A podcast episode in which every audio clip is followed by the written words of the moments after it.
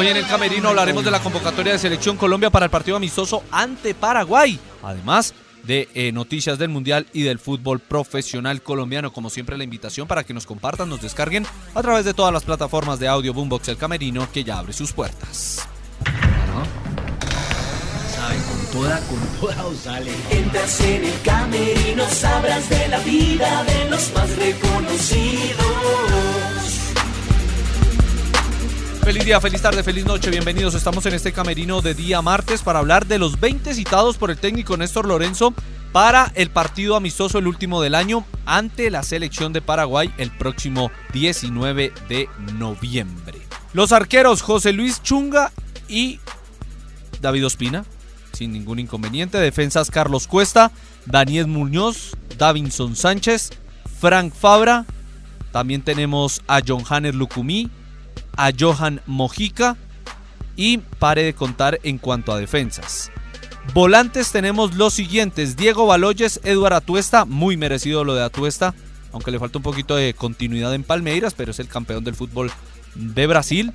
Eh, James Rodríguez, Jefferson Lerma, John Arias, Jorge Carrascal, Wilmar Barrio, Sebastián Gómez, Santiago Moreno, Juan Fernando Quintero, los delanteros Rafael Santos Borré, Falcao García y John Hader Durán.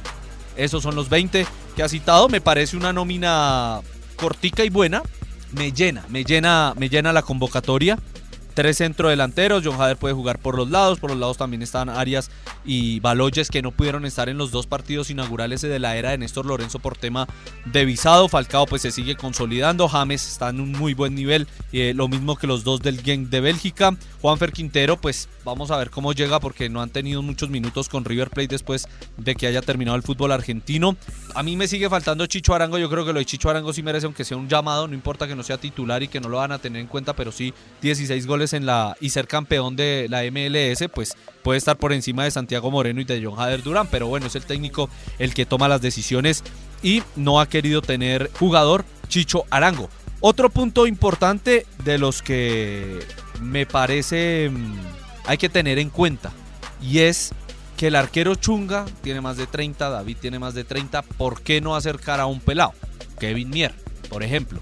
Aprovechar que Nacional no está en participación, que si se llama Sebastián Gómez perfectamente se hubiera podido llamar a, a, un arquero joven y pues ir pensando, porque por encima está Camilo, por encima está David, por encima está Montero, que están finales, y pues llamar a Chunga que se ha ido acercando, sí, muy merecido, pero yo creo que ya tenemos que en ese puesto, en ese tercer portero, cuarto portero, tenemos que empezar a, a, a pensar en el futuro, en el mediano plazo, que es cuando David ya no va a estar. Entonces, mediano plazo estoy hablando Mundial 2026, después del Mundial 2026. Entonces, creo que ahí eh, faltó eso.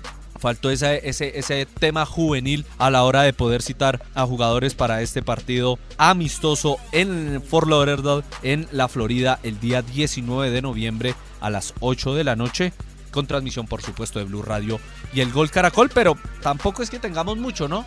De pronto Dubán, Muriel sí está en un super nivel, Sinisterra está lesionado y Luis Díaz eh, lesionado, por eso ellos no, dos obviamente no están.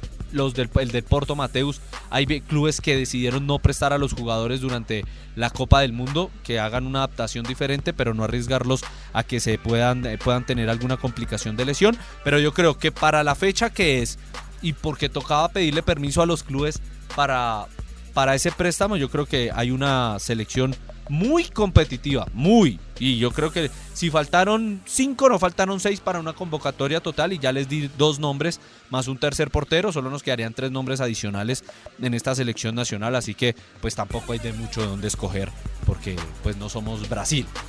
Entonces, pues ojalá nos vaya bien, cerremos bien, se sigan conociendo, se siga fomentando un grupo pensando en el comienzo de las eliminatorias a la Copa Mundial del 2026. A propósito de Brasil, Tite llamó 26, no está Gabigol, no está Firmino, sí está Dani Alves, 39 años, jugador que más títulos tiene en el mundo en toda la historia. Juegan Pumas de la UNAM, vamos a ver si renueva o no. Y yo creo que Tite lo ha llamado por agradecimiento.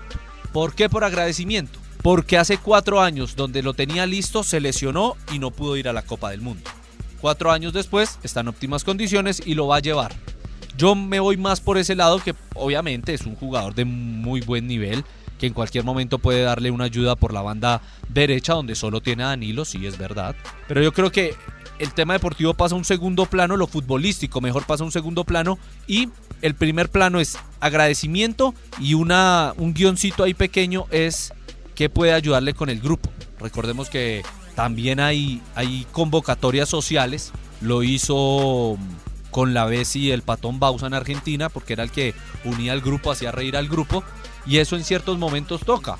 Y como son 26 jugadores, pues abrió dos 100% futbolísticos, uno extra futbolístico y es Dani Alves. Un jugador es que yo no dudo de su nivel, obviamente ya tiene 39, tampoco es un pelado, pero creo que le puede dar mucho en el ambiente, en la unión, en, poder consolidar a un grupo que futbolísticamente es muy bueno, pero que de pronto no pasa por un buen momento en la parte emocional, psicológica con algunos pelados. Y obviamente Dani Alves ahí es donde entraría a tener un papel importante en el equipo de Tite, que como siempre es favorito para llevarse la Copa Mundial de Qatar 2022 que no va a tener en Argentina. Giovanni Lochelso se ha confirmado la gravedad de la lesión, será operado y no va a estar en la Copa del Mundo. Hace cuatro años fue, no tuvo ningunos minutos, ningún minuto. Ahora por lesión se pierde el del 2022, a quien era titular eh, inamovible de la escaloneta. El que se perfila para reemplazarlo en la lista definitiva es Enzo Fernández, el exjugador de River Plate, hoy en el Benfica con gran actualidad en la Liga Lusa. Eh, muy buen pelado para qué. Futbolísticamente es de un talento muy, muy alto. Y vamos a ver qué sucede. Por el lado mexicano, las lesiones vienen ya por la baja total de descartado totalmente mm, Tecatito Corona, el hombre Jesús Corona, el hombre de el Sevilla, el mexicano. Eh, y el Tata Martino también ha dicho, o va Raúl Jiménez, que está con algunas molestias, que no juega desde hace dos meses, o va Jiménez, el del Feyenoord. No van los dos. O va uno o va el otro. Entonces tienen que esperar a que Raúl Jiménez muestre si tiene o no tiene para aguantar la Copa del Mundo. O va Jiménez que hay los técnicos. Entonces el Tata dice que no va porque no tiene mucha regularidad, pocos minutos, es el goleador de la Europa League. Y va a llevar a Funes Mori, que tiene menos minutos que Jiménez en el semestre y menos goles. 11 para Jiménez, 5 para Funes Mori, pero va a llevar al argentino nacionalizado. Ay, Dios mío, los técnicos. Hay que, definitivamente, para ser técnico de fútbol, solo hay que presentar dos fotos, fondo azul y ser terco. Se cierran las puertas de este camerino.